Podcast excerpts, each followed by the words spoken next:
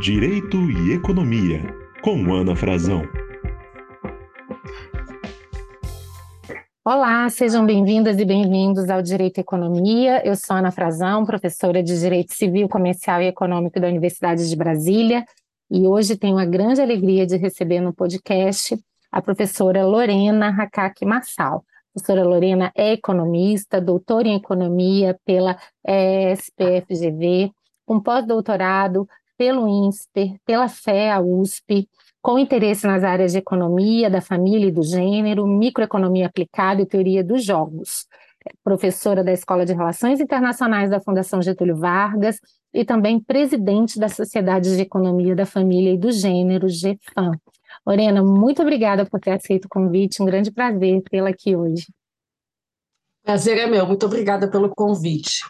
Obrigada a você. E gostaria de começar essa nossa conversa te perguntando um pouquinho sobre a sua escolha de ser economista. Né? Por que você se tornou economista? Que contribuições você pretende oferecer com a economia? Então, eu, eu, eu divido a minha carreira em, em, em dois períodos. Quando eu era mais nova, né? Você tá, estava no ensino médio, tinha que de, definir que curso que eu ia né, fazer de, de graduação, e sempre uma escolha difícil, é, e, e, em geral, assim, não todo mundo, mas muita gente acaba escolhendo o curso pelas matérias que têm mais afinidade, uhum. e aí você vai começando a procurar, né, o que, que pode uhum. ser, né, o que, que se encaixa nesse perfil. E, aí eu, é, e aí eu resolvi, é, assim, eu sempre gostei muito de matemática e muito de história. E aí eu comecei a conversar com algumas pessoas e no final fiquei em, em dúvida entre administração e economia. Aí a, procurei várias pessoas de administração e de economia e no final acabei optando por fazer o curso de economia. E na época eu acabei meio que enveredando para o lado de economia brasileira, com mestrado também. Uhum. E aí depois eu tive meus filhos, e aí que eu resolvi fazer o doutorado. Uhum. Aí que eu falo que é a segunda parte, né? Quase que eu entrei numa nova carreira. Sim. Porque aí fui fazer doutorado em economia, é, mudei totalmente né, a, área, a área de estudo, pesquisa, fui para a área de economia da família. E aí, então, eu, eu é como se quase que eu tivesse entrado num curso novo, né? bem diferente do que eu tinha feito quando mais jovem.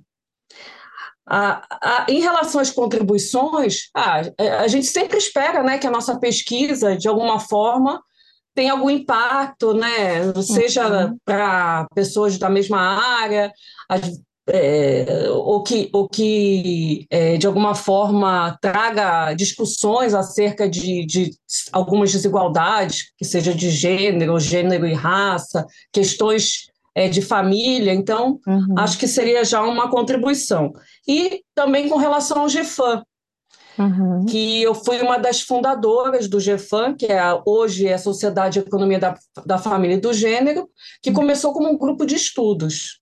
Yeah. Então, acho que eu, assim, eu hoje sou a presidente, e aí eu espero deixar a, o GFAM como instituição para que, ela, que perdure né, para outras, uhum. é, outras gerações. Ou, né? Uhum. Perfeito. Não, é muito interessante te ouvir, em primeiro lugar, porque a sua trajetória desafia um pouco aquele saber comum que diz as pessoas gostam de exatas ou de humanas, né? Você fala, não, eu gostava de história e matemática, né? E, e é muito interessante o quanto a economia pode acomodar esses perfis. E segundo, a questão de maternidade certamente é um ponto sobre o qual a gente ainda vai explorar um pouco mais aqui na nossa conversa, mas é para mostrar o quanto é, não deixa de ser um acontecimento importante na vida das mulheres, né? Um divisor de águas, e esse é, sem dúvida nenhuma, um dos grandes focos de preocupação. Mas, Lorena, fala um pouquinho mais sobre a questão da, do, do, do Instituto, né, do GFAM.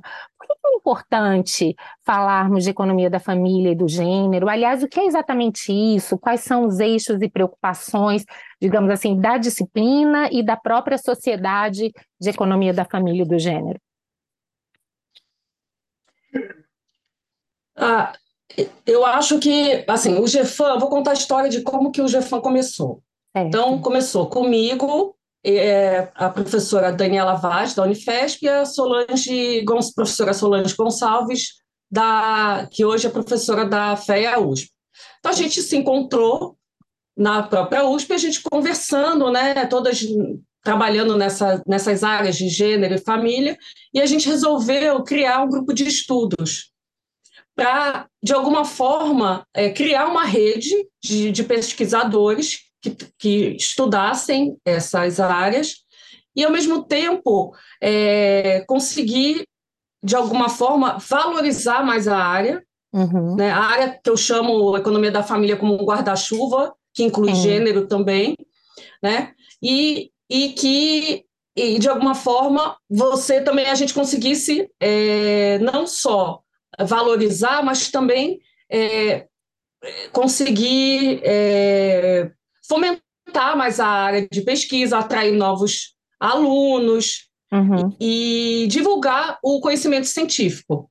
É. E a gente começou a convidar algumas pessoas, logo em seguida entra a Ana, Ana Luísa de Holanda Barbosa, que hoje é a vice-presidente, Nesse processo, a gente criou o site do GFAM, bilíngue, porque uma, uma, uma questão que a gente achava importante era sempre essa interlocução, não só dentro do Brasil, mas com os pesquisadores de fora do Brasil. Uhum. Era uma questão importante. E aí essa rede foi aumentando, é, logo a gente é, conseguiu, a, a gente pensou em fazer uma, uma conferência em, em economia da família e do gênero, com a pandemia acabou sendo virtual, mas acabou sendo é, é, teve um, foi um sucesso assim em termos de acadêmicos até de, de conferência. Então uhum. me lembro que na primeira sessão até o, o, a, o Sérgio Firpo estava na, na primeira sessão, ele e a Renata Narita. E aí quando a gente estava olhando lá as pessoas entrando, acho que tinham mais de 200 pessoas. Uhum. É, no, assistindo, que para a academia é, uma, é, um número grande, né? E, uhum. e, nisso a gente começou também a, a organizar o webinars e as pessoas come, várias pessoas começaram a procurar que queriam participar, que tinham interesse, é, interesse de alunos, de alunas, e a coisa foi, foi crescendo. Depois a gente uhum. fez um segundo encontro online, aí ano passado já foi híbrido, uhum. é, com, com call for papers, tudo, e chegou um momento que a gente falou, olha, acho que agora está na hora da gente criar uma sociedade uhum. é, para ter uma instituição mesmo é, que, que contribua para para divulgar, para incentivar uhum. as áreas de pesquisa. Então, uma das coisas que eu tenho muito orgulho, por exemplo, esse ano que, que esse ano agora, o encontro foi na FEA, uhum. aqui na, na USP. Ano passado foi na, na Fundação Getúlio Vargas, na IPGE, no Rio. Uhum. E aí uma coisa muito, assim, muito gratificante é ver o rosto dos alunos, das alunas de graduação e pós-graduação, é, participando, é, muitos apresentando o trabalho, essa, é, dizendo que nunca tinha pensado em fazer mestrado ou doutorado, que agora tem vontade. Então, assim, é, é, um, é um ganho, é, uma, é um ganho não monetário, mas muito importante para nós acadêmicos. Sim, nossa, que legal. E aproveitando que você mencionou tanto o Sérgio Fico como a Renata Narita, para o nosso ouvinte, os dois já foram entrevistados aqui também, então quem tiver curiosidade, dá uma procuradinha lá, entrevistas sensacionais também. E basicamente, Lorena, quais são então os focos de preocupação dessa grande área, a economia da família? Teria como você sintetizar um pouquinho para a gente?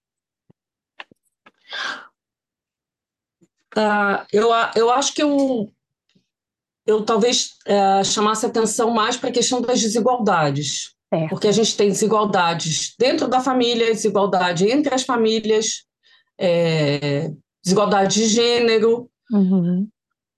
Eu acho que essas são as primeiras, acho que seria a primeira, a primeiro ponto que eu, eu saltaria, que eu né? pensaria, né? assim, é, uhum. que eu uhum. seria que eu ressaltaria aqui em relação a, a estudar a economia da família e do gênero. Uhum. Eu acho que essas, essas desigualdades elas são importantes a serem estudadas para a gente tentar, na verdade, reduzi-las ao máximo possível. Porque a gente, não só em relação a gênero, mas aqui no Brasil a gente tem uma outra desigualdade que é muito importante, que é a questão da raça. Uhum. E aí, quando você faz a interseccionalidade entre gênero e raça, é complicado. A, a, a, é mais complicado ainda. Então, acho que são, são dois pontos é, bastante importantes. Mas, é, a, além dessas questões de desigualdade, é, entender formação de família, de solução de família. Por que, que, por exemplo, estudar formação de família é importante? Porque a partir. Quando você olha o indivíduo, você, né, na microeconomia tradicional, você vai estudar um indivíduo, você estuda a firma. Mas uhum. as pessoas, em geral, elas vivem em, em, em, com, com, outras pessoas, né? Na uhum. verdade, é, a família, quando você fala unipessoal, uma, é uma 5, 6% da, das famílias. Então, a grande parte das pessoas vive em família. E uhum. você acaba tomando as suas decisões em relação a consumo, a poupança, muito levando em consideração as outras pessoas. Uhum. Pode acontecer. Então, Sim. quando você olha a, a formação da família, que você tem aquele núcleo familiar, então uhum. as pessoas tomam suas decisões é, pensando no seu bem-estar, mas também pensando uhum. no bem-estar das outras pessoas. Então, você, você, você olhar para é, é, e analisar como que se dá essa formação de família, por exemplo, ah, como que as pessoas casam observando o nível de escolaridade? Será que as uhum. pessoas mais escolarizadas estão casando com pessoas mais escolarizadas? Será que isso tem um efeito em desigualdade de renda, uhum. por exemplo? É... O casamento muitas vezes funciona como um seguro. Por uhum. exemplo, né? se você tem um casal, se um fica desempregado, o outro está trabalhando, uhum. né? É, é, tem um certo seguro nessa, nessa questão. É, quando você também, um casal, você pode, é, de alguma forma, você tem uma decisão naquele núcleo, por exemplo, uhum. que é uma uhum. questão é, é, super central na questão da desigualdade de gênero, que é o seguinte: como que a gente vai alocar o nosso tempo?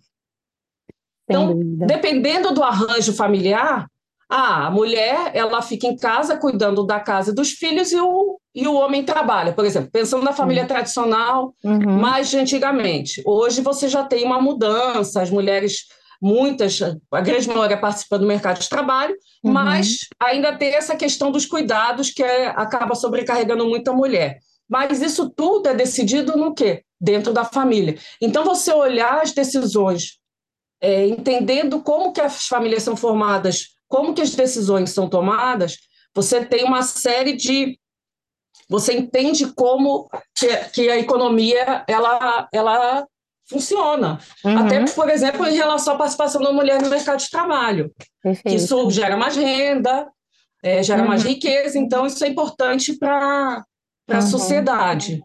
E, de certa forma, até coloca um pouco em xeque, né, Lorena, esse individualismo metodológico, que às vezes é tão comum da, da economia mais ortodoxa, né? Aquela coisa do homem econômico, o agente, maximizador individual de utilidades, né? Você fala, olha, mais ou menos, esse agente está num contexto de família e vai orientar seu comportamento econômico também levando em consideração vários desses aspectos familiares, né?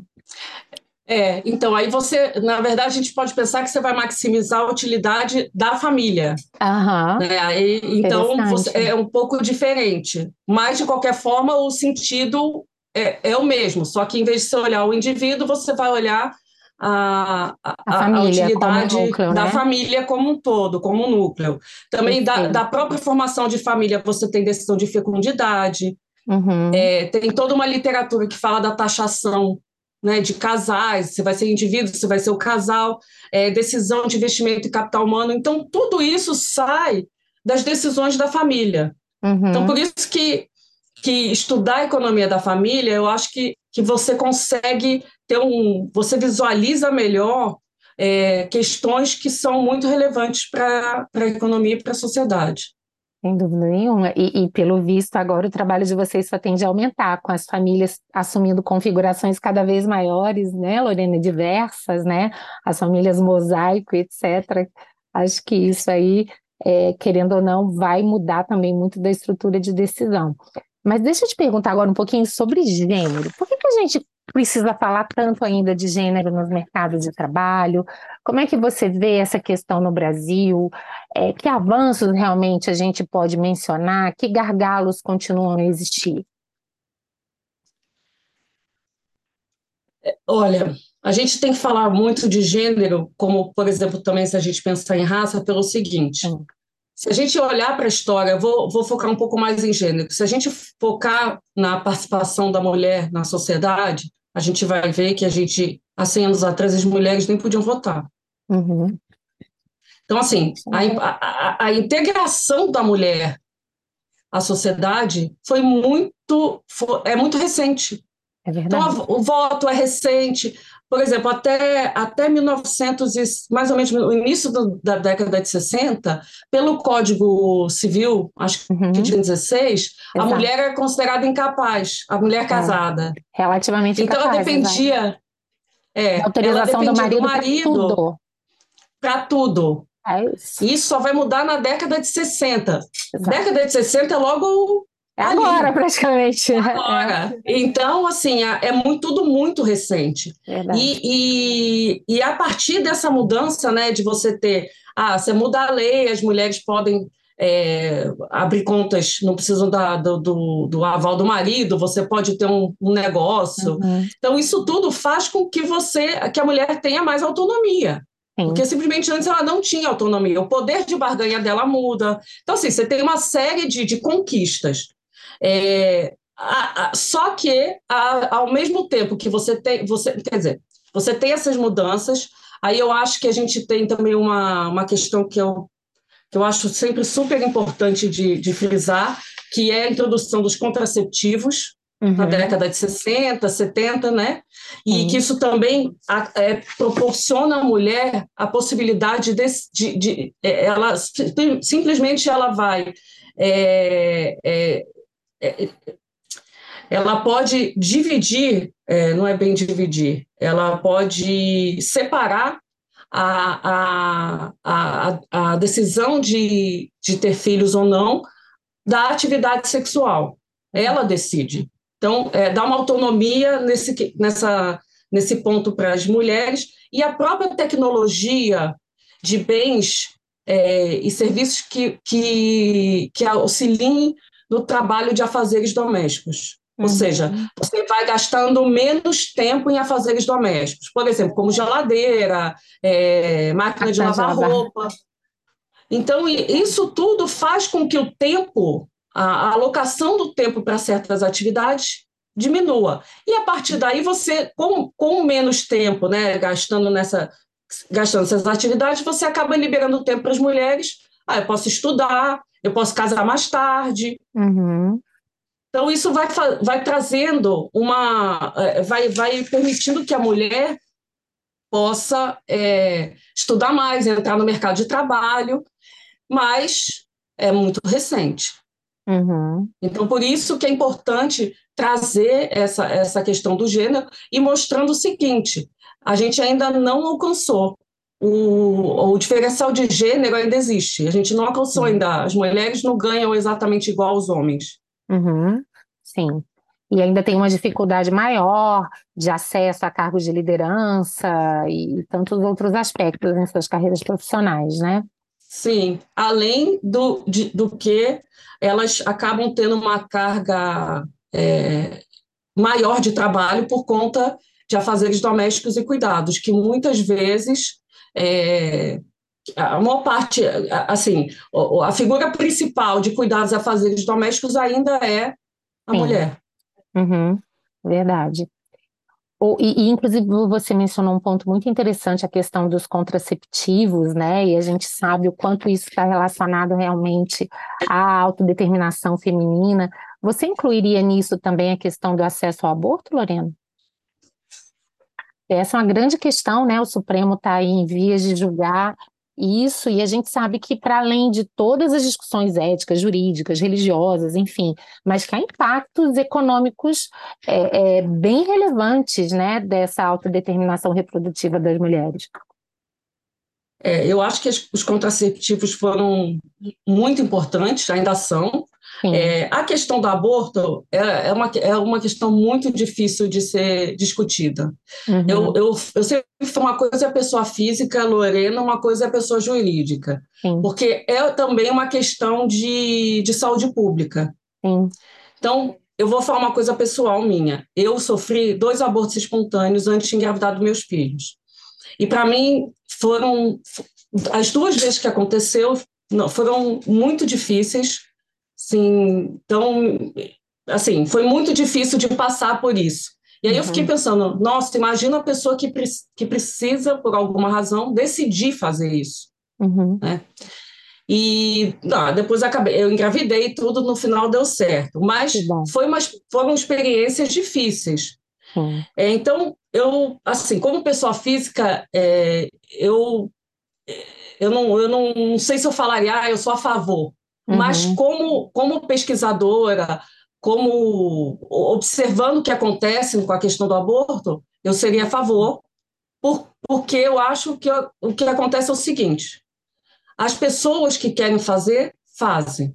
Uhum. Quem, quem tem recursos, faz com segurança. Acaba que uhum. quem não tem recursos, faz com insegurança e acaba tendo uhum. pode ter problemas é, de saúde até a mulher vir a falecer. Exato. Então, eu acho que, assim, como uma questão de saúde pública, é importante que seja permitido, que o SUS uhum. atenda, que a mulher não sofra é, com discriminação por conta disso. Ou com a criminalização você... da conduta, né? Criminalização, exatamente. né? Exato. Sim. E a, a gente sabe que a destinatária é a mulher pobre e normalmente pobre e negra, né? Se acumular essas vulnerabilidades, Sim. né? Uhum. Exatamente. Então, você tratar isso, a, pessoa com dignidade, entender o que está acontecendo, por que, que essa pessoa foi levada a fazer isso, uhum. é, até para não, não, repetir. Então, acho que tem uma série de, de, de, de formas de você tratar isso, uhum. que é muito melhor do que você deixar a pessoa tá. na ilegalidade ou tá. se sentindo uma criminosa. Uhum. Então, então acho que é uma, uma uma questão importante. O problema é que quando entra discussão religiosa, etc., aí, aí fica muito difícil da gente discutir. Verdade, verdade. Agora a gente também só tem que lembrar que o Estado é laico, né? Pelo menos o Estado brasileiro. Então, esse também é um ponto né, para a gente considerar em discussões que, claro, são, são muito difíceis, né? Sim. Mas, Lorena, voltando então à, à questão do gênero, você acha que o problema é a, a, condição feminina ou a maternidade? Porque eu já vi muitas discussões nesse sentido, né? O problema não é a inserção da mulher no mercado de trabalho, o problema é a maternidade, porque isso si, a chamada penalidade da maternidade, é isso que desorganiza a vida das mulheres. Como que você vê essa questão? É, o que, o que a, a literatura ela mostra que a desigualdade salarial, né? A desigualdade, a dificuldade no mercado de trabalho, ela acontece muito para a mulher depois que ela tem um filho. Uhum. Então, é, é, é, essa, eu falo que abre, abre a boca do jacaré, que aí você aumenta a diferença. Então, essa penalidade na maternidade, ela é complicada. Uhum. até, até o primeiro filho, é, não, não, não, se observa é, diferenças. O problema é depois do primeiro filho ou do segundo filho que seja. Uhum. Aí que você é, você tem uma diferença, a disparidade de salário é, de, no gênero, né, em relação ao Olha. gênero, ele se acentua. Isso é interessante, ou seja, quer dizer que talvez o grande diferencial aí seja o segundo filho. Parece que querem não, não. Né? Não, não, a partir do primeiro você a já tem. A partir do primeiro já, mas aumenta com já o segundo, tem. né? Aumenta com o segundo. Tem até uma pesquisa de uma da, da Maria Joaquim, ela é também ela é pesquisadora do GEFAM, Legal. E agora ela está fazendo doutorado em Princeton, se, eu, se não me falha a memória, mas eu acho que é Princeton. E ela tem um trabalho dela que ela mostra que a penalidade da maternidade ela é ainda pior quando é o segundo filho. Uhum. Tem no primeiro e tem acentua no, no, segundo. É, e se quiser então continuar, né, Lorena, aí o negócio vai ficando cada vez mais complicado, né? É, não, com certeza, né? Eu acho que até tem uma questão de, ligada também à informalidade, aí a, a decisão de ocupação, né? A mulher acaba procurando muitas vezes ocupações que pagam menos porque são mais flexíveis, uhum. é, tem dificuldade depois de ascensão, porque aí não querem, ou, ou, não são, não é oferecido, ou às vezes é, nem, nem elas querem aceitar cargos de chefia com maior responsabilidade, uhum. porque esses cargos, em geral, demandam mais horas, e aí uhum. as mulheres pensam, ah, eu não, como que eu vou dar conta, né, de, uhum. de, de, tudo, né? O meu dia só tem 24 horas. Verdade. E, e, Lorena, como é que você vê a, a, as possibilidades da gente tentar, dentro do possível, resolver isso? Mais adiante, até vou te perguntar sobre essa relação direito e economia, mas aqui, é, de uma maneira mais concreta, né? Muitas vezes tem gente que diz, olha, a gente resolve isso com algumas soluções jurídicas pontuais. A gente pode, é, como essa discussão é muito recente no Brasil, exigir por meio de lei que a remuneração de homens e mulheres seja absolutamente igual e reprimir eventuais discriminações. A gente pode, por exemplo, se o problema da licença maternidade é algo que repercute na vida profissional da mulher, a gente iguala a maternidade com a paternidade, para que o pai, supostamente, né, também tenha essa penalidade né, parental, vamos dizer assim. Como é que você vê isso? É, essas soluções são viáveis ou, ou a questão realmente é mais complicada e talvez legislações nesse sentido não resolvam ou até possam prejudicar, porque esse é um argumento que vem muito, né? Às vezes a lei quer ajudar e na prática ela cria, poderia criar, por exemplo, uma dificuldade na contratação de mulheres. Enfim, como é que você vê essa questão? É, te, teve a mudança agora da lei, teve uma, uma lei que foi feita que, que em relação a essa questão da, dos salários, não, você não pode de, é, é, a empresa não pode. Uhum. É, é, você não pode ter salários diferentes para homens e mulheres na mesma Exato. função. Né? Você já, na verdade, isso aí já tinha na Constituição uhum. de 88, você não podia ter essa diferença. Mas agora tem, a, tem uma questão de multa, fiscalização, tem, tem uma. A, a lei foi, meio, foi incrementada. É né? Assim, eu acho que, que é, eu não sei como que a lei vai ser implementada, uhum. né? Se você a lei pega ou não. Mas de qualquer forma, eu acho sempre importante você, ela, ela, ela traz um debate. Sim. Para você, que você, que as pessoas fiquem conscientes que você não deveria é, diferenciar as pessoas se elas são parecidas, né? Tem o mesmo nível uhum. de escolaridade, experiência, etc. Não tem por que você elas terem salários diferentes. Uhum. Então, acho que é isso é uma questão é, importante. Porque quando a gente pensa em discriminação, a gente pode pensar na discriminação como, por exemplo, a Becker, né, que foi Nobel Economia em 92, que ele fala discriminação por gosto, né, discriminação estatística, mas a gente também tem uma, uma discriminação que, gente, que também é, que é tratada na literatura, que é discriminação seria inconsciente, Uhum. Né? Você acaba discriminando, mas você às vezes nem percebe que está uhum. discriminando. Então, uhum. acho que o debate dessas questões são importantes. Para a gente uhum. tentar chamar atenção é, é, para que isso existe e que não uhum. deveria existir. Perfeito. Não, que bom, né? Fico feliz de saber que você vê com bons olhos as intervenções legislativas nisso, né? Ah, até ah. eu acabei, acabei não falando da licença maternidade e paternidade, que é uma uhum. outra questão bastante importante. É, eu participei de um grupo de trabalho, eu, eu representante do, do GEFAM, né? É, representando o GEFAM, do grupo de trabalho foi organizado para discutir a extensão da licença paternidade pela Secretaria das Mulheres da Câmara dos Deputados. Então, várias instituições participaram, várias instituições. E a discussão toda da, da, importância da extensão da licença paternidade, aí qual o prazo que, que, é, que né, uhum. como que seria custeado, etc. E aí eu acho que assim, a primeira questão, né, que eu que eu penso é o seguinte: se você você olha para a licença maternidade versus licença paternidade hoje, o que que o Estado está dizendo? Olha, a cuidadora é a mulher, Sim. porque você tem quatro meses até seis e o pai tem cinco dias. Se a empresa fosse cidadã, 20. Uhum. Ou seja, você não dá nem direito ao pai de ser pai, de uhum. criar um mínimo de vínculo, né, sem a preocupação de, de, de estar tá, é, envolvido no seu trabalho para cuidar uhum. do, do seu filho ou da sua filha. Então, acho que isso é uma questão bastante relevante. Uhum. Então, como que o Estado vê a questão do cuidado, do cuidado da criança? E, e, tem toda uma literatura que mostra que é importante o pai cuidar também, não só para criar vínculo com o filho, mas apoio à mulher que acabou de ter bebê. Você chega com, eu falo, você chega com uma criaturinha que ninguém conhece, de repente uhum. em casa, você não, né, vocês não se conhecem, tem que se conhecer, você tem que cuidar, e às vezes você não tem uma rede de apoio. Então, assim, é importante o pai e a mãe, né, dependendo do, da, da, da família, é, da, da, organização da família, né, do casal, você poder cuidar do seu, do seu bebê. E com isso, você acaba até, até possibilitando uma, uma convivência mais fácil, etc. Então, uma recuperação mais fácil da mulher. E, e todo o GT, é, a gente discutiu também a questão do tempo, etc. É assim, eu acho que as coisas não mudam de uma hora para outra.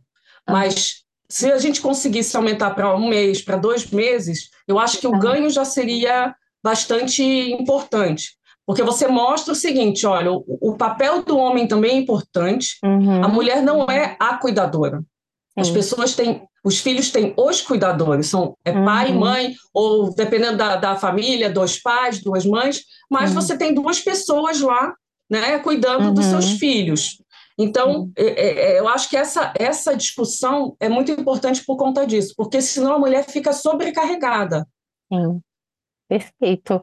E é muito interessante quando você traz essas argumentações todas, que a gente vê que isso não é algo só bom para as mulheres, é algo também bom para os homens e para os próprios bebês, né? Que poderão, como você disse, ter esse, esse duplo cuidado. Agora, além disso, é. você vislumbra alguma outra solução é, importante ou imediata para resolver essa desigualdade de gênero no mercado de trabalho, ou a questão é mesmo cultural? Né? Porque hoje a gente tem visto muitas empresas querendo ações afirmativas para mulheres no conselho e uma série de outras estratégias, né? Como é que você vê isso? Olha, eu acho que você pode, a gente pode pensar em várias estratégias, né? Uhum. A gente pode pensar em várias políticas diferentes, não só de, de Estado, né, do governo, que Sim. seja, mas também da, da, das, das empresas. Uhum. É, então, por exemplo, a gente, quando você pensa é, é, na volta do trabalho, né, a, pessoa, a mulher saiu de licença maternidade, ela vai quer voltar para o mercado de trabalho. Então, isso é, já, já, por si só é uma questão, uma discussão importante. Para ela voltar para o trabalho, ela tem que ter algum tipo de auxílio. Então, por exemplo, você ter creches em tempo integral que fiquem uhum. com as uhum. crianças, isso, isso é fundamental. É, é, uma, é fundamental. Né? Uhum. Segundo, essa questão de mostrar que é importante não só a mãe, mas o pai também cuidar, uhum. que isso não é uma tarefa feminina, é uma tarefa da família, uhum. eu acho que a gente, aos poucos, a gente vai mudando a questão de norma social. E não é só cuidar dos filhos, é cuidar da casa, é cuidar do parente. Sim. Então, é, isso é uma questão é, importante. É, inclusive, quando, por exemplo, você olha dentro do domicílio, né, que são as filhas que acabam auxiliando a mãe nos, nos afazeres uhum. domésticos. Então, assim, não, tem que ser filho e filha. Uhum. A gente, isso aí tem que começar desde, desde pequeno, né, uhum. para você, para as pessoas perceberem que é um, que é um trabalho é, é, de todos, né? Não uhum. só de uma pessoa por questões de gênero, por exemplo, uhum. né? Sim. É, uma, outra, uma outra coisa que é importante também, que, é, que por exemplo, aqui no Brasil é, é uma questão, quando a gente olha, por exemplo, as notas do PISA, que é, um, é uma avaliação externa, que vai, vai olhar a questão de, de é, de português, né? E vai olhar a habilidade matemática. E o que acontece é que as meninas elas vão pior no PISA do que os meninos. Então, a questão é a seguinte: por que, que você tem uma desigualdade no ensino da matemática no colégio? Uhum. E por que, que isso é importante? Porque é, é, várias, várias ocupações que demandam mais matemática, elas pagam mais no mercado de trabalho. Uhum. Então, assim, é, isso é uma questão também importante para você reduzir desigualdade de gênero. Você tentar é, acabar com essa desigualdade no ensino da matemática, por exemplo, nos, nos colégios. Uma uhum. outra questão importante também é a adoção e valorização de jornadas flexíveis. Uhum. Porque para as mulheres isso é muito importante, você ter essa flexibilidade na jornada e, o, e, a, e, a, e não só a flexibilidade, né, trabalho híbrido, mas essa questão de você do, dos, do, das empresas valorizarem muitas horas de trabalho em uhum. determinado momento, ela acaba viabilizando a mulher para ocupar certos cargos, por exemplo. Uhum. Então, se você dá, dá menos valor a isso e você consegue ter jornadas mais flexíveis, cria critérios de promoção na carreira que levem em conta, por exemplo, o ciclo de vida da mulher, você acaba beneficiando as mulheres. Né? Uhum. É, eu acho que, que é, é, eu acho que essa questão da matemática é importante por conta da, da, das ocupações, né, que uhum. acabam pagando mais e que, eu, e que também vem de um viés, né? Como se ah, a matemática é, é, é de, do, dos meninos. Uhum. Não existe isso, né? Tanto matemática como ciências é para todo mundo, não tem diferença, né? Então, é uma questão que, que deveria também ser levada em conta, deveria ser, ser debatido com a sociedade, porque às vezes até os próprios pais fazem essa diferença. Uhum. Ah, eu dou um Lego para o meu filho, mas para minha filha eu dou uma boneca. Uhum. Então, isso acaba fazendo com que é, você tenha algumas diferenças uhum. desde pequeno. Não, perfeito. Quer dizer que, que o espectro aí de, de, de medidas é, é, grande, né? A gente realmente tem que pensar nisso com muito cuidado. E, e, e Lorena, pois não, você queria falar alguma coisa? Fica à vontade. É, não, até em questão da, da, da ação afirmativa. Uhum. Eu, eu, eu acho uma, uma boa política as empresas adotarem políticas de ação afirmativa priorizando, por exemplo, geral, a né? contratação né? de uhum. mulheres para cargos de liderança, acho que é importante. Não, para a diversidade em geral. Sim, é, é mulheres, é, negros, né? Gênero e uhum. negros. Exatamente, porque quando você aumenta a diversidade, isso também tem, tem alguma evidência que isso aumenta até o lucro da empresa. Porque uhum. você, em primeiro lugar, que assim, se você sempre contrata as mesmas pessoas, elas são muito parecidas, a, a empresa vai sempre para o mesmo lado. Se você uhum. começa a ter uma diversidade, você tem olhares, é, uma discussão diferente, e aí você pode enriquecer, né? E às vezes até produzir é, é, bens e serviços de maior valor uhum. e beneficiar a empresa. Então, assim, a diversidade uhum. ela é fundamental. E, e, quando você tem mais mulheres em cargos de chefia ou mais é, pessoas negras, você acaba também contratando mais pessoas, né? mais uhum. mulheres, mais é, pessoas negras. Isso vai criando um círculo virtuoso uhum. dentro da, da empresa. Uhum. Muito bom. E, e, falando nisso, esse ano a gente teve, no ano 2023, uma, uma novidade boa, que foi o Prêmio Nobel para a economista Cláudia Goldin.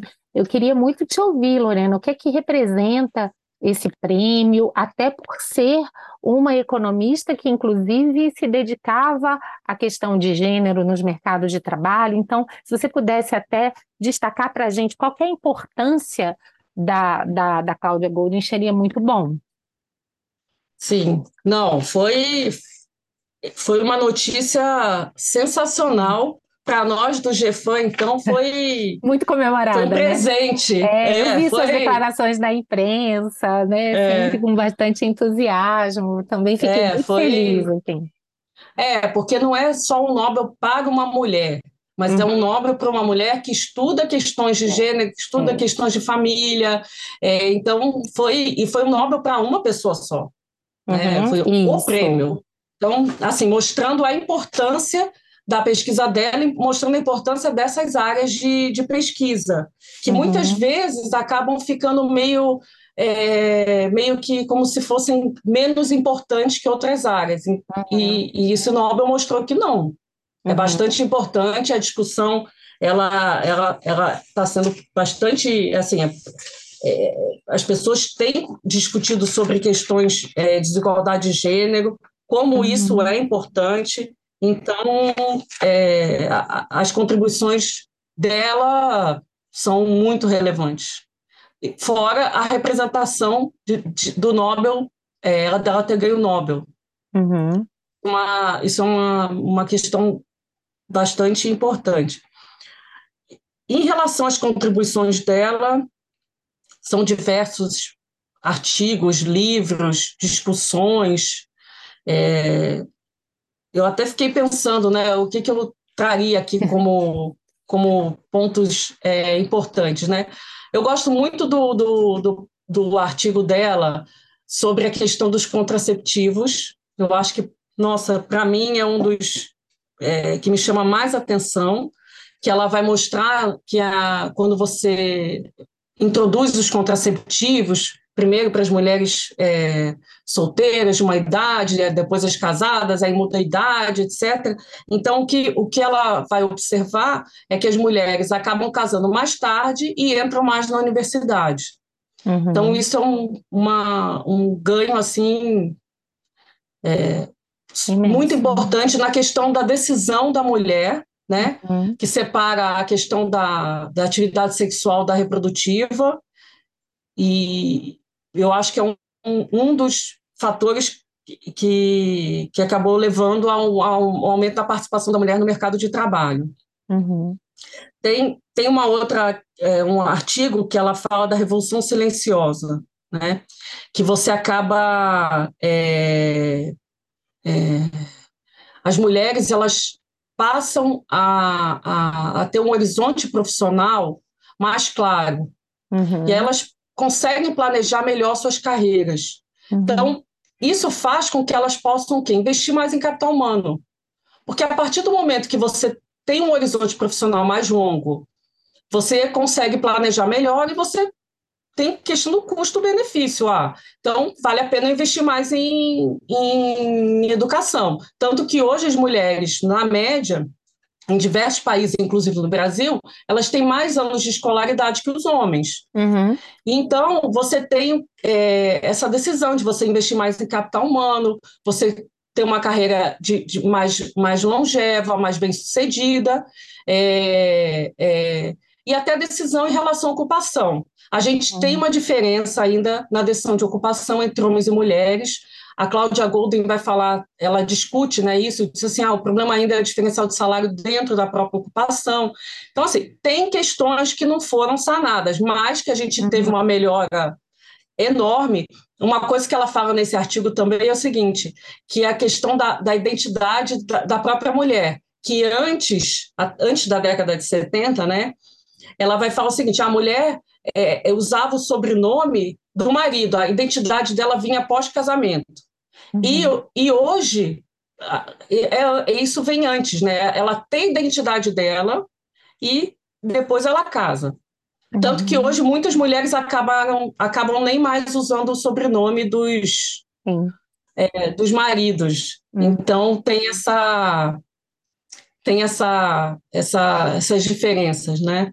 E uma outra questão também que ela trata, que é uma que a gente já, já até já, já acabei falando aqui, que é a questão de você das empresas incentivarem, né? É, as empresas acabam incentivando, melhor dizendo, indivíduos que acabam trabalhando por muitas horas, em horários específicos, e aí você acaba premiando as longas jornadas de trabalho e que são menos flexíveis. Uhum. E aí o que acontece é que isso acaba sendo prejudicial para as mulheres. Uhum. Principalmente mundo corporativo, é, mundo jurídico, mundo financeiro. Então, é como que a gente. É, é, eu acho que serve de um, entre aspas, um alerta para as empresas que querem é, ter uma, uma. reduzir diferencial de gênero, é, é pensar nessas questões. Como que você é, faz essa, essa alocação do tempo, né? E como que você uhum. premia os indivíduos na sua, na sua empresa. Perfeito.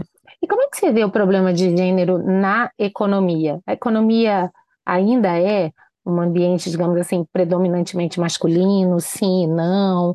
Tem havido evoluções? Gostaria muito, inclusive, de, de saber da sua experiência é, é, pessoal a esse respeito. Olha, a economia ainda é muito masculina. A academia né? Dentro da academia é muito masculino, isso não é um fenômeno só no Brasil, de vários países. Sim. Tem havido uma certa, é, uma certa pressão, muitas universidades têm tentado diminuir essa diferença, mas assim, é muito expressiva a diferença. E o, e o impressionante é que você vê isso dentro das salas de aula, você tem muito mais homens estudando economia do que mulheres hoje. Uhum. E, por exemplo, quando eu fiz graduação, eu, eu acho que era mais, até mais parecido do que hoje, uhum. em relação a gênero, né? Sim. Então, eu acho que tem uma questão é, em relação. É uma, é, eu vou falar da academia mais, né? Tá. Eu acho que acaba sendo um ambiente mais masculino, talvez mais hostil para as mulheres, é um ambiente competitivo. Então, de uma certa forma, conforme você vai subindo né? Você deixa uhum. de ser aluna de graduação, vai para o mestrado, vai para o doutorado, vai, vai, vai no funil, né? Uhum. Em relação ao número de mulheres. Professor, então, é mais difícil ainda. E, e, e, e, assim, aí é uma política de cada uma das universidades, né? Como que você uhum. faz isso? Né? Como que você aumenta a diversidade? Aí, não só em relação a gênero, mas também em relação à, à raça. Mas, hum. assim, a relação de gênero na economia é, uma, uma, é muito desproporcional. Eu acho que também tem uma questão da matemática. O curso de economia hoje, em geral, ele é mais matemático. Uhum. E aí a uhum. gente, a gente volta àquela questão que a gente já conversou sobre uhum. a questão da desigualdade matemática no colégio. Isso uhum. pode também afastar as meninas da uhum. economia. Ah, não, é muita matemática, eu não gosto, e acaba se afastando uhum. por conta disso. Então, acho que tem essas duas questões. É, olha, eu acho que todo mundo já sofreu algum tipo de dificuldade, né? No ambiente de trabalho. Uhum. Eu não vou ser diferente. E eu até acho que uma questão que, que talvez tenha dificultado ainda mais a minha, a minha, a minha vida né, profissional foi que eu é, eu acabei decidindo ter filhos para depois fazer o doutorado e, e, aí investir realmente na minha carreira uhum. acadêmica, pesquisadora. Então, eu comecei mais tarde. E isso, isso acaba não sendo bem visto por, por algumas pessoas uhum. dentro da academia, porque se começa mais tarde, etc. Então, eu acho que isso acaba acabou sendo uma questão que dificultou mais a minha vida. Mas, ao mesmo tempo, eu acho que eu tive tinha muito mais maturidade, eu, eu era muito mais determinada, eu sabia o que eu queria, então eu, eu, eu não me arrependo de ter, de ter feito essas, essas decisões. É, uma outra dificuldade que eu acho que a gente tem é em relação à área de pesquisa. É, então, o GEFAN, nesse ponto, eu acho que ele acaba ajudando, porque a gente mostrou que, que estudar a economia do gênero, a economia da família é importante, está é, tá sendo muito bem valorizado. Eu acho que o Nobel ajuda, mas eu acho que ainda tem um, é, claro que não são todas as pessoas, né? Uhum. Mas assim, eu acho que tem uma parcela que olha assim, ah, não, esse assunto não é tão relevante na economia. E aí você uhum. fica meio de, pode ficar meio de escanteio, de uma certa forma. E aí, se você pensar que são seus pares que acabam decidindo quem vai ser contratado, quem não vai ser, uhum. isso pode de alguma forma te prejudicar. Sim, com né? certeza. Né? Então, acho que é é uma outra questão. E às vezes a gente acaba é, ficando fora até de atividades sociais. Uhum. Então, por exemplo, ah, marca um jantar, aí só, só vão os homens, por exemplo. Uhum. Mas isso não é só na economia, né? Isso pode é. ser em, em várias áreas. mas isso acaba atrapalhando também, né? Sim. Então, porque às vezes são nessas atividades sociais que as decisões são tomadas, Exato. então você acaba perdendo esse, uhum. esse barco, né? Exatamente, as rodas de charuto, né, que agora estão na moda e que são ambientes normalmente muito masculinos, né? E me conta uma coisa, é. É, ah. ah, Olena, os homens têm se interessado por esses estudos de economia do gênero, porque a impressão que a gente tem é que, bom, as mulheres, os negros, exatamente aqueles que sofrem né, na pele, vão ter, obviamente, um interesse natural, mas quem está do outro lado também tem, porque seria muito interessante verificar esse movimento também por parte Não. dos homens brancos e etc, né? Sim, tem, tem, tem sim. Tem vários homens que se interessam, é, tem muitos é, que são super renomados, que fazem estudos na área, mas, mas ainda acho que a grande maioria são. São mulheres. A né? gente é composto de mulheres, mas tem sim. Tem uhum. homens que, que, que, estudam sim e que, uhum. que têm interesse, que gostam. É, uhum. eu, eu não sei se eu me lembro exatamente, mas no GFAM, por exemplo, no encontro desse ano, eu não sei se 70% dos palestrantes eram mulheres. Eu não tenho de cabeça essa, mas eu acho que era 70% mulheres. Uhum. Então, daí a gente já vê que, que tem um, uma diferença grande. Ainda mais se você uhum. pensar que na economia tem. tem é, Deve ser é, normalmente a proporção oposta, né? Mesmo também no é. direito, é uma luta enorme. Né? A gente ter qualquer evento com 70% de mulheres, assim, sinceramente, no direito eu não conseguiria nem mencionar. Às vezes é uma é. luta para a gente tentar chegar perto da metade, né? Mas enfim, ainda assim com muitas é, não, dificuldades, na... né? É, então, no GFAM a gente consegue, mas é uma exceção na economia. Sim, sim. Mas, assim, é, é mais compreensível diante da, da identidade do, do, do público e das pesquisadoras com o próprio tema, né? Isso. Sim, é. não, eu acho que eu acho que sim, né? Você se sente, uhum. você você compreende que aquilo existe, porque eu acho que uma dificuldade que eu às vezes observo é que as pessoas não têm. É, aí eu vou falar mais dos homens, ou, ou, talvez até das pessoas brancas em relação aos negros. Você tem dificuldade de se colocar no lugar do outro. Concordo plenamente. E aí você. E aí, é, quando você não consegue se colocar no lugar do outro, você diz, ah, não tem desigualdade. É isso. É o que mais não a gente vê, né? Homens é... brancos, cis, ricos, dizendo, não, não entendo qual é o problema. O Brasil é um país tão igualitário. Bom, só se for para você, né? É, ou, ou até sabe que tem essa, eh, percebe que tem essa desigualdade, mas ele não mas tem uma certa dificuldade de, de, entender, ah, não, então tem a desigualdade, ah, então é importante estudar, né? uhum. né? Então, é, o que, que a gente pode fazer para melhorar? Então, acho que uhum. essa coisa de se colocar no lugar do outro, de parar, pensar, poxa, o que, que eu posso fazer para melhorar, não só na, no departamento de, nos departamentos de economia, em geral, né, na, no mundo corporativo, jurídico, financeiro, parar para pensar e dizer assim: olha, será que eu tenho como melhorar isso? Uhum. Ah, então será que se eu marco um jantar, eu não deveria chamar também as colegas? Uhum. Né, será que mulheres? muitas vezes, para chamar as é. colegas, é. ao invés do jantar, eu teria que pensar no almoço? Porque isso envolve até. Exatamente, né? exatamente. Né? Uhum. É, exatamente. Peça no é. almoço, faz alguma coisa uhum. que não seja no fim de semana. Ah, e de alguma forma você tenta. É, é, você tentar né, é, é, é, permitir com que não haja essa separação uhum. né, entre, entre, entre gêneros. Mas eu acho que o primeiro, primeiro passo seria isso. Ah, você é, se colocar no lugar do outro, não só uhum. em relação a mulheres e homens, mas também entre brancos e negros. Uhum. Excelente.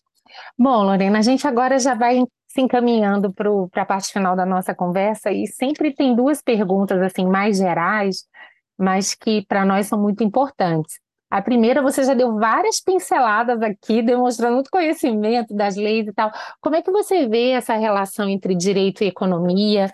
E quando a gente pensa, por exemplo, nas questões de gênero, nas questões da economia da família, isso envolve talvez um olhar diferenciado?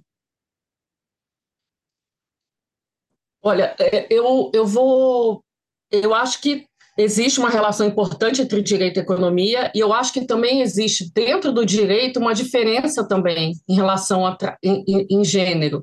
Que assim, eu, eu não sou da área de direito, mas uh, só na, observando, né? Quando você uhum. entra numa firma, é, uma firma é, de direito, você tem uma certa diversidade. Só que quando você vai olhar os sócios, uhum. majoritariamente são homens. Então você volta para aquela questão né, de subindo, aí você vai afunilando, e são uhum. sempre aquelas mesmas pessoas, aquele mesmo perfil que consegue, é, por exemplo, virar sócio. Não sei se você concorda comigo. Eu concordo. Tem, tem, tem tido algumas modificações para melhor, mas ah, eu, eu, acho que essa é, é a realidade. E, e, e, interessante, também no poder público, e num contexto em que hoje as mulheres são a, provavelmente a maioria é, nas salas de aula, né, daquelas formadas em direito, muitas vezes em concursos públicos ou em processos de recrutamento, também conseguem competir de igual para igual, mas de fato é o que você falou, é o funil.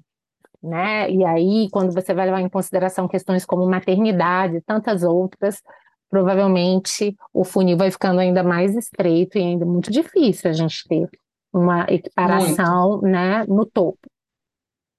Além é, da questão agora, da remuneração, ah, né? E tantas outras. Ah, sim. Né? Eu teria sim, mil coisas para te falar também da minha experiência pessoal, mas enfim, hoje a gente está aqui para te ouvir e, e, eu concordo de forma geral com, com a sua conclusão. É, e tem e, e, agora em relação à direito e economia a gente tem várias é, várias questões importantes, né? Por exemplo, em comércio internacional, né? Ah, os países querem a, a, é, criar uma área de livre comércio, por exemplo. Ok, mas você precisa da, da, da do direito né, uhum. para ter as regras, para fazer essa regulação. É, tem todo um, um, um, trabalho conjunto né, de direito e economia. Uhum. É, por conta de disputas comerciais. Então, assim, tem, eu acho que é, é uma área que tem uma, uma, uma interação bastante grande entre economia e direito. Quando você vai, por exemplo, vai fazer uma reforma tributária, como a gente está tá agora, né? A gente está tá discutindo, está tá se montando reforma tributária. A, a, coisa, uma coisa é, por exemplo, se um economista pensa uma, uma lei, né? Se aquela lei, aquela reforma, ela não tiver muito clara na lei, não tiver muito bem redigida, é, o, refletir o espírito, né, de quem de quem pensou nessa lei, você depois pode até acabar tendo um efeito que inesperado né, dessa, uhum. dessa reforma. Então, eu uhum. acho que, de novo, tem, tem uma interação bastante importante entre economia e direito. E fora, assim, relação de contatos, né? Por exemplo, quando você vai fazer concessão, uma, vai fazer alguma concessão, leilão, é, fusão e aquisição entre as empresas. Uhum. Então, é, você vai, vai isso tudo é uma, são áreas que você tem uma interação bastante grande entre economia e, e direito. É, questão de fusão, né, poder de, poder de mercado, uhum. é, tem toda uma, uma, uma, questão de né, dessa questão uh, entre, entre direito e, e, e, economia. Então, assim, eu, eu até acho bastante importante quando aluno de direito, né, que tem interesse assim, nessa, em outras áreas, assim, uhum. mais, por exemplo, com comércio, ou fusão e aquisição, até fazer alguns cursos de economia. Sem dúvida. Para você também ter um conhecimento mais amplo. E uhum. vice-versa, né? O, o aluno de economia que também tem esse interesse, estudar um pouco de, de direito. Uhum. Muito bem. E uma última pergunta, Lorena: você tem algum conselho para dar para os estudantes que nos ouvem, algum ponto da sua experiência profissional? Ou seja, hoje que você já acumulou uma bagagem assim tão rica, né? Se um estudante te perguntasse, professora, me dá uma sugestão, um conselho para eu adotar na minha carreira, qual seria ele? Olha, eu acho que assim, você é, fazer um curso num, num lugar é, que é renomado, que é, tem, tem uma, um bom curso, estudar, é, é, não estudar forma, de forma geral, obviamente, o, né, as, as disciplinas, e, e, e aprender bem ao ferramental é, de métodos quantitativos de economia, porque a partir desse, desse ferramental você consegue aplicar para qualquer área de interesse que você venha a ter. Então, uhum. isso pode te ajudar a fazer a sua monografia, isso, se você depois for trabalhar num banco, você consegue trabalhar com os dados do banco, se você quiser fazer carreira acadêmica, isso vai te ajudar. É, ou seja, mesmo independente da área de, de, pesquisa, isso vai te ajudar. Se você quiser estudar é, política, é, economia política, então assim, qualquer área, a partir do momento que você é, é, possui esse ferramental, né, é, uhum. esse ferramental matemático, estatístico, você pode é, ir para qualquer lado que, que te que te é, que seja demandado, que você tenha interesse. Porque uhum. é mais difícil, né? Porque você tem que estudar cálculos, tem que estudar estatística, tem que estudar econometria, são cursos difíceis, econometria principalmente, os alunos sofrem. Aí eu falo, uhum. Aí eles falam, ai, professor, o que a gente faz? Eu falei, gente, persiste. Uhum. Persiste. Caiu, tirou nota baixa, levanta, fica triste um pouquinho, acabou a tristeza, vai, continua estudando e, e manda ver. A mesma coisa quando vai fazer pós-graduação. Teve até uma, uma, uma, uma, uma, uma, questão interessante em relação à econometria. Eu, eu antes de entrar na, agora na, na Fundação Getúlio Vargas, eu estava como professora visitante na Federal do ABC. Uhum. E eu estava dando curso de, de econometria.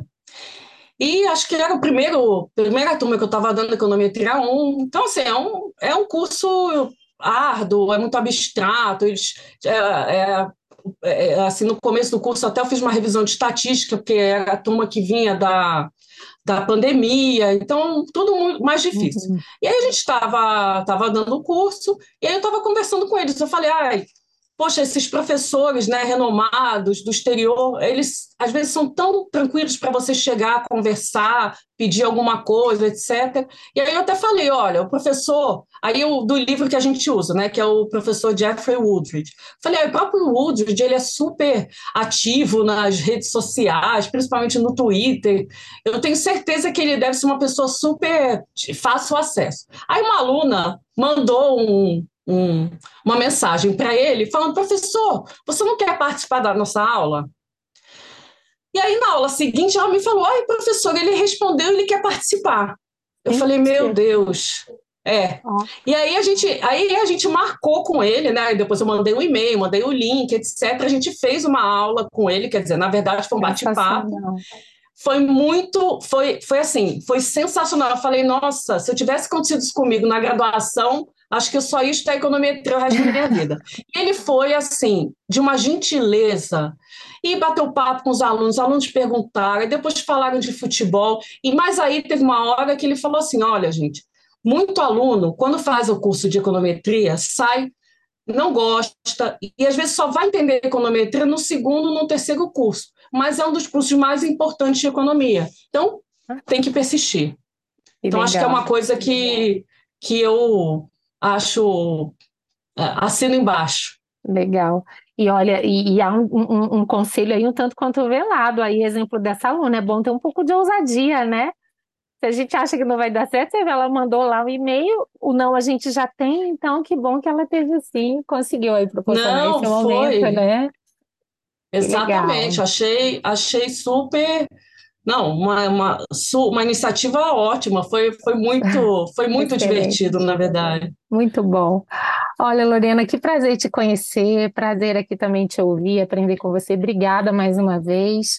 Enfim, continuamos aqui acompanhando o seu trabalho e torcendo muito, né, para que esse estudo de gênero, que de fato né, a Sociedade de Economia da Família e do Gênero continue a ter uma, uma, visibilidade cada vez maior, porque eu acho que a gente realmente precisa de pesquisa nessa área. Obrigada mesmo, viu? De nada e muito prazer pela nossa conversa. Muito obrigada, Ana. Prazer todo meu. Você ouviu o podcast Direito e Economia com Ana Frazão. Produção e trabalhos técnicos José Janci Marques. Para maiores informações, acesse o site anafrazão.com.br e siga nas redes sociais.